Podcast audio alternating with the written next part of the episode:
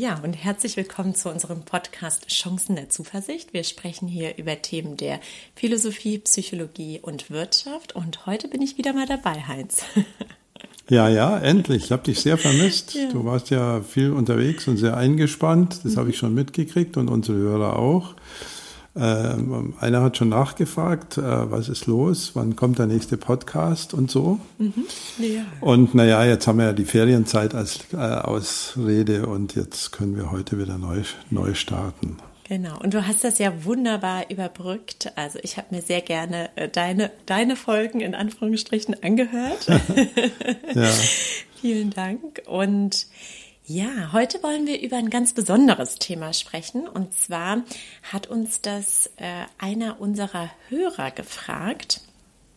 Und zwar ist dieser Hörer, und ich glaube, das darf ich verraten, auch ausgebildeter Coach. Und er sagte, ja, warum ist man eigentlich in der Theorie oft ein sehr guter und wertvoller Berater oder Coach, aber in der Praxis wenn es um einen selbst geht, scheint das irgendwie nicht so zu klappen. Ja, genau. Es gibt äh, einen Herrn Groß, der hat mal ein Buch drüber geschrieben, das heißt äh, beruflich Profi, Privatamateur, was ja so ungefähr in die Richtung weist. Und äh, ich finde die Frage sehr gut und ich habe ein bisschen in der Literatur recherchiert. Ich bin heute äh, vorbereitet, ausnahmsweise mal. Und äh, da gibt es tatsächlich auch wissenschaftliche Untersuchungen dazu. Aber zunächst mal kann man sich das ja rein vom Nachdenken her mal klar machen, was ist denn eigentlich der Unterschied, wenn mir eine Coaching-Klientin gegenüber sitzt oder ich mit mir selbst zu tun habe. Und es fängt mal an mit der ganz einfachen Frage der Objektivität. Mhm. Also bin ich in der Lage, ähm, gleichzeitig, um mal eine meiner Metaphern zu verwenden, in der Suppe zu sitzen und in den Topf zu gucken. Mhm. So, und es geht nicht, weil ich bin immer Träger meiner eigenen Historie, meiner eigenen Geschichte, meiner eigenen Bewertungen. Und in dem Moment, wo ich auf mich blicken möchte, gibt es da schon ziemliche Grenzen. Und das merkt man manchmal oft ähm, mit erschütternder Erfahrung, wenn man sich das erste Mal dann auf Video sieht oder mhm. das erste Mal auf Audio hört dass man ja da von sich selbst oft einen ganz anderen Eindruck hat als den, den so ein Gerät aufnimmt. Weil das Gerät steht außerhalb von mir und hört meine Stimme anders und sieht mich anders und ich sehe mich ja nicht. Ich kann mich ja nie selber von außen sehen. Im Spiegel sehe ich mich auch schon wieder verkehrt rum. Und das ist mal der erste Grund, warum wir da einen sehr, sehr großen Wahrnehmungsunterschied haben, wenn es um uns selbst und um, um andere geht. Mhm. Das heißt, was ich jetzt mitnehme, die verzerrte Wahrnehmung, also wir nehmen uns selbst anders wahr, als andere uns wahrnehmen. Und zu Beginn hast du auch ein Thema ähm, gesagt, das würde ich jetzt unter dem, unter dem Punkt Ehrlichkeit zu sich selbst vielleicht zusammenfassen. Auch das äh, ja, sozusagen, also ja. mit in der Suppe sitzen. Das heißt, wenn es um die eigene Person geht, dann sind oft Emotionen mit drin und da ist es einfach sehr schwierig, objektiv zu bleiben. Mhm. Ja, natürlich. Also und dazu gehören natürlich auch die blinden Flecken, die wir alle mhm. ja mhm. haben. Also wo andere schon längst äh, alles äh, wissen über uns bezüglich dieser blinden Spots, aber wir selber sie eben nicht wahrnehmen, weil sie blind sind, weil wir es nicht sehen, nicht hören und so weiter. Und dann ähm, sind wir, wenn wir selber handeln, ja oft im eigenen Rechtfertigungsmodus das heißt, dass wir unsere eigenen Handlungen in der Regel entschuldigen. Oder wenn wir sie nicht entschuldigen können, können wir sie erklären. Oder wenn wir sie nicht erklären können, können wir sie rechtfertigen. Oder wenn wir sie nicht rechtfertigen können, haben wir andere äußere Gründe, warum wir jetzt gerade so und nicht anders gehandelt haben. Und insofern sitzen wir da schon in der Suppe der eigenen Wahrnehmung und es ist verdammt schwer, da auszusteigen. Und äh, als ich in der Literatur ein bisschen recherchiert habe, habe ich herausgefunden, dass es da sogar einen Effekt gibt, der dieses Phänomen benennt, das ist das Salomons Paradox. Mhm. Also Salomon, Salomon, den wir ja alle als den weisen Herrscher, ich glaube im 10. Jahrhundert vor Christus, kennen, von dem ja viele Gerichtsurteile oder einige bekannt sind. Ob das geschichtlich alles so richtig ist, es scheint nicht ganz belegsicher zu sein. Aber vielleicht erinnert sich der eine oder die andere an das Thema, wo es darum ging, wessen Baby jetzt zwischen den zwei äh, Müttern liegt, die sich darum streiten. Und der Salomon dann sagt, wir legen das in der Mitte und ihr zieht einfach dran und zu wem es dann hingezogen wird, äh, das ist, ist dann die Mutter. Und natürlich ist es dann so, dass die wirkliche Mutter nicht an ihrem eigenen Baby rumreißt. Und, also solche Urteile sind von dem bekannt. Aber es scheint wohl auch so zu sein, dass er mit seinen eigenen Beziehungen im eigenen Umfeld, auch zu seinem Sohn, der ja sein Nachfolger werden sollte, äh, offensichtlich sehr große Schwierigkeiten hatte. Also ob das jetzt stimmt oder nicht, die Italiener sagen, glaube, sie, glaube ich, sino e vero bene trovato, also wenn es nicht erfunden, äh, wenn es nicht wahr ist, dann ist es zumindest gut erfunden. Also offensichtlich ist das Thema nicht neu. Es kommt ja auch in der Bibel vor, dass wir den ähm, den, den Holzspreißel im Auge des anderen sehen, äh, aber den Balken im eigenen Auge nicht bemerken. Das heißt, wir haben sehr, sehr viele Geschichten und Metaphern, die genau in diese Richtung weisen. Mhm. Also es ist kein besonders neues Phänomen, es ist aber ein wichtiges Phänomen, weil wir mit unseren ganzen Selbstmanagement-Büchern natürlich genau an dieser Ecke anschrammen. Also geht denn Selbstmanagement mhm. überhaupt so, wie ein Buchautor sich das vorstellt? Ja, und ich finde das sehr interessant, das Ganze auch mal umzudrehen. Und zwar ähm, sich das mal so vorzustellen, also sagen wir mal, wir sind jetzt im Sport, es gibt ja ganz tolle Coaches, beispielsweise im Sport, also wenn man das ein bisschen ja. überträgt auf ein anderes Beispiel, die selbst vielleicht nie so erfolgreich in der Sportart waren, aber als Coaches durchaus erfolgreich sind. Mhm. So und Andersrum kann man das Ganze natürlich auch umdrehen. Es gibt tolle Sportler, die sehr viel erreicht haben, aber selbst keine erfolgreichen Sportler sind. Und vielleicht lässt sich dieses Beispiel so auf diesen, ähm, auf diesen Effekt oder diese Frage übertragen, dass man sozusagen durch die Objektivität, die man hat, ein guter Coach sein kann, ja. ähm, mhm. aber äh, selbst gar nicht, ne, also äh, selbst gar nicht das manchmal in der Lage ist umzusetzen, also sozusagen ne, genau. ne, auch vielleicht auf das Thema Führung, ja. Also jemand kann eine gute Führungskraft sein, kann aber vielleicht nicht so gut darin sein, jemanden zu coachen und andersrum, jemand hat vielleicht nicht die CEO-Position erfolgreich gemacht, ist aber durchaus ein guter Coach für den CEO. Ne? Also das geht vielleicht so ein bisschen in die beispielhafte Richtung von dem, was wir hier gerade besprechen. Ja, also ganz genau. Das, mhm. das sehe ich äh, ganz genauso. Ein, eine Anmerkung noch zu dem mhm. Punkt, der Coach ist objektiv. Der Coach ist natürlich auch nicht objektiv. Aber er hat, äh, wenn man ganz sauber argumentiert, muss man sagen, er hat halt eine andere Perspektive. Perspektive. Mhm. Er, hat, genau. er, hat, eine andere Perspektive, genau. Mhm. Und jetzt machen wir ja im Coaching und in unserer Ausbildung, und da hat es unser Teilnehmer wahrscheinlich dann auch äh, sich nochmal reflektierend zu Gemüte gebracht, haben wir ja tatsächlich mit Methoden zu tun, wo man sich selbst so ein bisschen von außen anzuschauen mhm. mhm. lernt.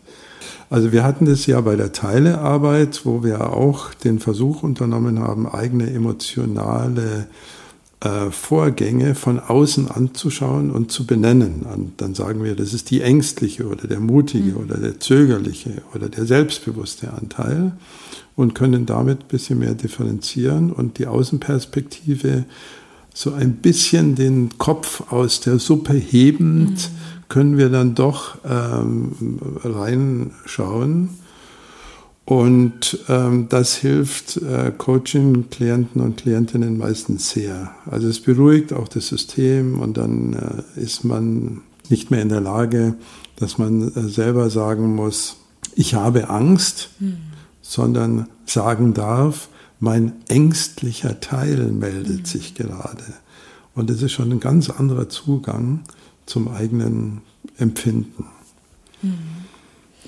Ja, absolut. Also da hatten wir ja auch den Begriff des Externalisierens verwendet. Ne? Das ist, das ist auch genau. Äh, genau. Und ähm, dass man damit Abstand aufbaut und dennoch, also um an das, was du gesagt hast, anzuknüpfen, ist es ja so, wenn man merkt, man ist vielleicht in einer coachenden Rolle besser, als man bei sich selbst ist, ist es mhm. natürlich trotzdem gut, diese Konzepte zu kennen und die zu versuchen, bei sich anzuwenden. Ne? Also das ist, ja, ja. Äh, das, äh, ich glaube, der geht dann wahrscheinlich kein Weg dran vorbei. Also wenn man eine Situation verändern will, dass man einfach das Ganze, was man sonst bei jemand anders äh, als Coach mhm. verwendet, dann auch bei sich selbst anwendet, oder? Also ich mache das beispielsweise ab und zu mit der Whoop-Technik, die wir hier besprochen haben. Oder ich weiß nicht, ob du Themen hast, die du bei dir selbst auch. Äh, welche Technik? Das habe ich jetzt gerade nicht die verstanden. Whoop, die Whoop, weißt du? Die, ah, die Whoop, ja, ja, genau. genau. Whoop, mhm. ja, ja, ja, genau. genau weiß nicht, ob es Dinge gibt, ja. die du bei dir ganz gezielt, also du, wenn es wahrscheinlich die Teilearbeit an, gibt es sonst noch etwas, was du gezielt bei dir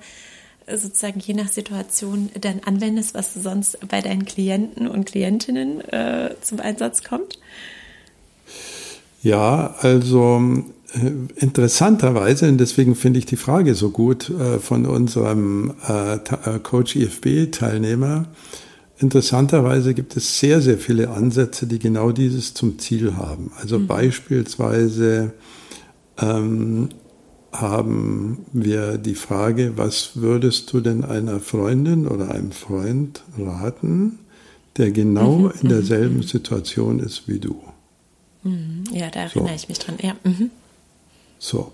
Und dann hast du plötzlich genau dieses Stück Distanz, äh, was dir hilft. Mhm. Ein anderer Punkt, ein ganz anderer Punkt ist Struktur. Also Coaches können ja Struktur vorgeben und können verlangsamen und sagen, Julia, nochmal von Anfang an, was ist denn da genau passiert und was hast du da genau gedacht und wie ging es dir denn da und damit? Und das heißt, dass wir selber das dadurch simulieren können, also diese Form von Struktur, dass wir äh, ein Schreibzeug in die Hand nehmen und tatsächlich mal Satz für Satz aufschreiben, was uns durch den Kopf geht. Weil das eine völlig andere Form von Denken ist. Also Schreiben ist eine ganz andere Form von Denken und Schreiben kann so ein bisschen die Struktur simulieren, die wir als Coaches unseren Klienten oder Klientinnen geben. Weil, also qua Verlangsamung. Eine meiner Lieblingsübungen ist auch noch, die ich merke ich gerade relativ selten mache, dass äh, ich meinen Coaching-Klienten oder meine Klientin in den Himmel bitte, in den Olymp sozusagen, in den griechischen Himmel.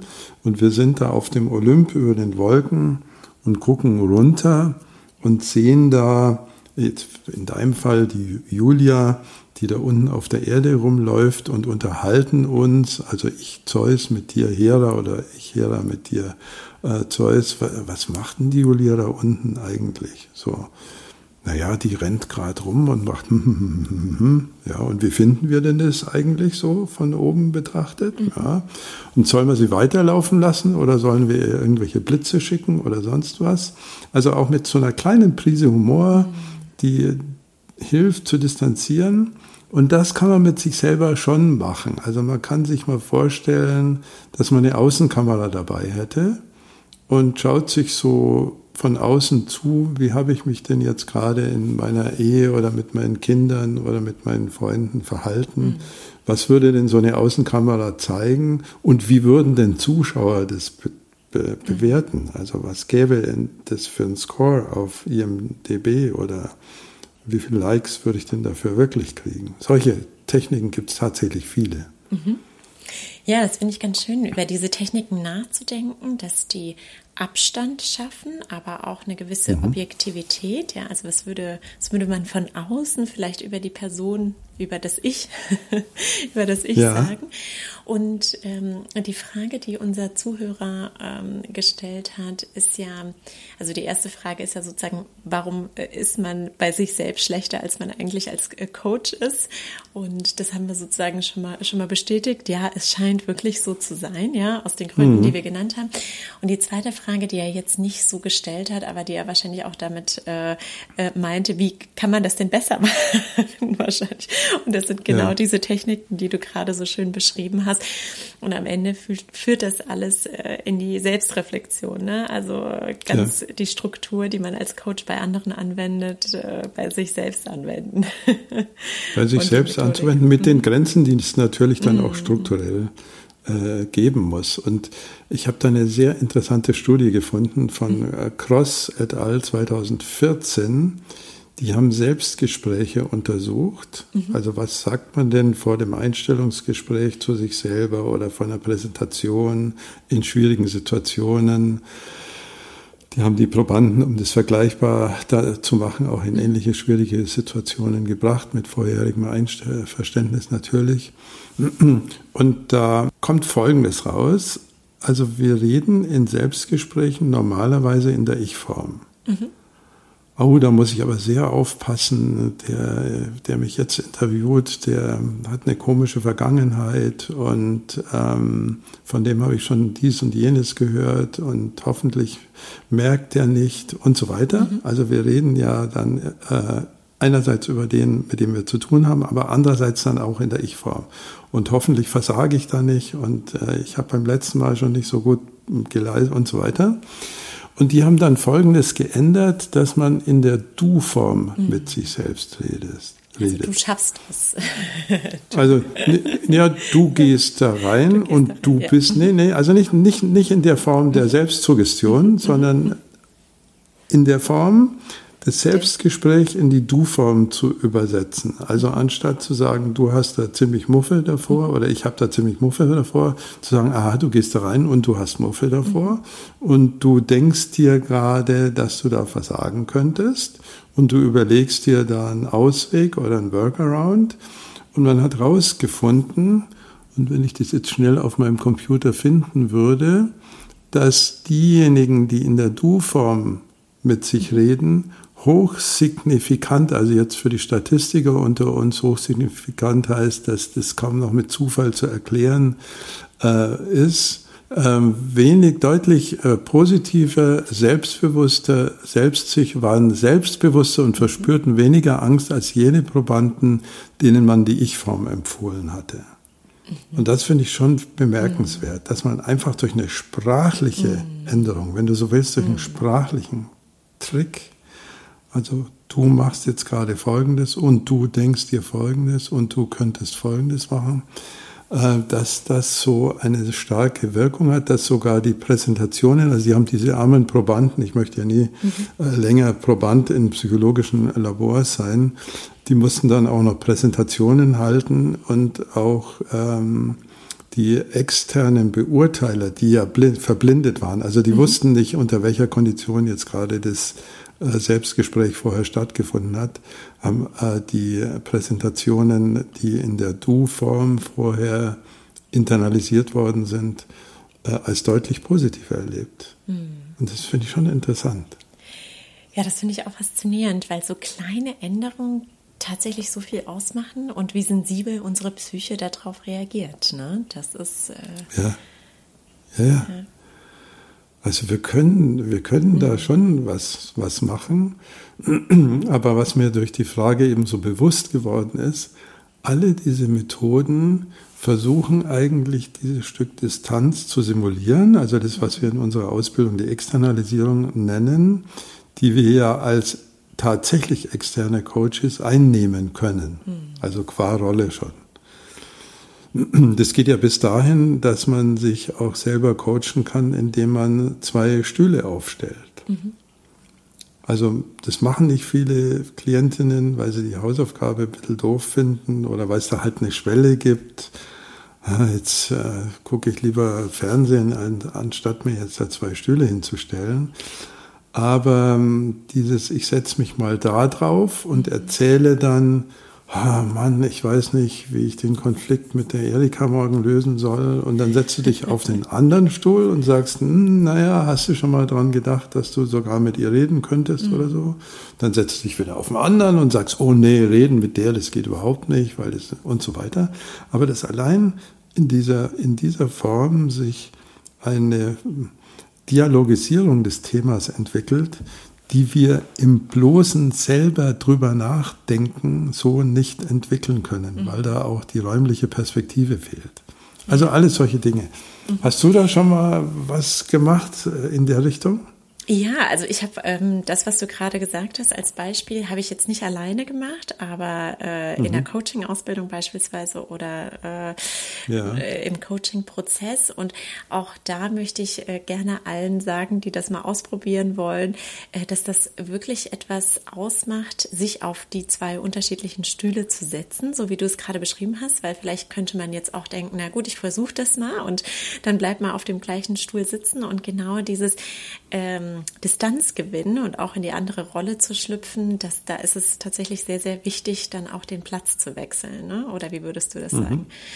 Genau. Und äh, ja, ansonsten, also ich finde es ähm, ich habe auch gerade drüber nachgedacht, warum macht man das denn so alleine weniger oder als Coach äh, eher bei anderen als bei sich selbst? Und bei mir ist es so, aber das kann natürlich ganz unterschiedlich sein, dass es mir natürlich mit einer anderen Person auch viel mehr Spaß macht. Ja, also ja, ja, wenn man ja. da natürlich auch Rückmeldung kriegt von äh, von einem Coach äh, oder von jemand anders, ähm, dann ist das finde ich ein viel schönerer Prozess. Aber nichtsdestotrotz, also klar, das lässt sich natürlich bei sich selbst anwenden und benötigt ein bisschen Disziplin, aber, ähm, aber eine gute Alternative vielleicht auch mal zu einer, zu einer schnellen, äh, schnellen Einschätzung oder Verbesserung der Situation. Ja. Ja, das ist das Thema. Also, dass man da halt wirklich tatsächlich und in aller Tiefe Disziplin dazu braucht. Also, da mhm. gehört einfach viel dazu, selbst wenn es nur zehn Minuten sind. Mhm. Es gehört einfach was dazu, sich zwei Stühle hinzustellen und sich tatsächlich mal mit sich selbst im wahrsten Sinne des Wortes zu konfrontieren. Mhm. So. Und jetzt hast du was äh, im, im, Nebensatz gesagt, dass du, wenn du in einem Coaching-Prozess bist, macht es mehr Spaß und du kriegst auch Rückmeldung. Genau. Mhm, mh. Und die Rückmeldung ist natürlich etwas, was wir uns selbst sehr schwer geben können. Also siehe oben, äh, weil wir eben in der Suppe sitzen. Ich habe aber noch eine Vermutung dazu, die ich jetzt hier in der Literatur mhm. nicht gefunden habe, dass wir so eine Zwiebelschicht tiefer dann doch wieder ziemlich genau über uns Bescheid wissen. Mhm. Also wenn wir mal so ganz ehrlich mhm. zu uns sind. Mhm. Aber auch da muss man sich mal hinsetzen und auch dazu gehört Disziplin, und da mal für sich selber eingestehen zu lernen, äh, was eine Motivschicht drunter eigentlich der Auslöser war, sich so oder anders zu verhalten, das erfordert natürlich viel ja, Mut auch. Absolut. Schlicht und einfach Mut. Absolut. Ja. Und ich glaube, das ist auch eine wichtige Rolle. Manchmal, bei manchen Themen eines Coaches, auch jemandem Mut zu geben, ja, und auch jemandem mhm. zur Seite zu stehen, dass man in diesem Prozess nicht allein ist. Und vielleicht ist das ja auch einer der Gründe, um wieder zurück zur Frage zu kommen, warum man dann doch bei sich selbst die Dinge nicht so umsetzen kann, wie, wie man das mhm. als Coach bei jemand anders macht. Denn da fehlt vielleicht jemand, der einem einfach, einfach an der Seite steht, ja, der einem Zuversicht gibt oder der einen bestärkt oder hm, das. Äh, ja, ja, genau, der ja. einfach ein Echo. Du bist nicht mhm, allein. Ich meine, Menschen ja. sind ja soziale Wesen. Das ist ja die aristotelische Position immer schon gewesen, dass wir allein nichts sind sozusagen, dass wir erst in der Auseinandersetzung mit anderen ja sozusagen zum sozialen Leben erweckt werden. Mhm. Und insofern ist dieses Allein mit sich selber natürlich auch ein sehr hohes Ideal. Der letzte Punkt, der mir noch einfällt, da haben wir auch schon mal drüber geredet, ist Meditation. Mhm. Meditation ja dadurch, dass wir versuchen, die inneren Systeme ein bisschen runterzufahren, auch sehr viel mit Beobachtung zu tun hat. Mhm. Und alles, was mit Achtsamkeit zu tun hat, ist ja direkt an Beobachtung gekoppelt. Und da ist so unterschwellig ein Objektivitätsgedanke mit drin. Im wahrsten Sinne des Wortes, also wenn man es mal vom Lateinischen hernimmt, Objektus, also das, was ich anschauen kann und anfühlen kann. Äh, also ich mache mich ja in der Achtsamkeit selbst zum Objekt, diesmal in positiver Konnotation gebraucht, meiner eigenen Beobachtung. Und deswegen ist Meditation ja auch bei der Selbstveränderungsidee hilfreich. Hm. Ja, ich hoffe, wir konnten die Frage gut beantworten. Ja. Wir freuen uns natürlich über Feedback, falls es noch andere Meinungen dazu gibt, warum man äh, äh, oft ein besserer Coach ist und das bei sich selbst äh, nicht ganz so einfach äh, manchmal anzuwenden weiß. Und ja, ansonsten freuen wir uns natürlich auch über weitere Fragen, wenn es welche gibt von unseren Zuhörerinnen und Zuhörern. Und Heinz, ich kann mich heute nur bei dir wieder bedanken für das Gespräch. Ja, gleichfalls. Also auch für uns gilt, zu zweit macht es viel zu mehr zweit. Spaß, als wenn ich allein vor meinem Mikrofon sitze. Ja. Und ich hoffe, dass wir das jetzt öfter wieder hinkriegen werden, Sehr dass gut. wir im Dialog die Dinge gemeinsam entwickeln. Das kriegen wir hin. Also, bis zum nächsten okay. Mal.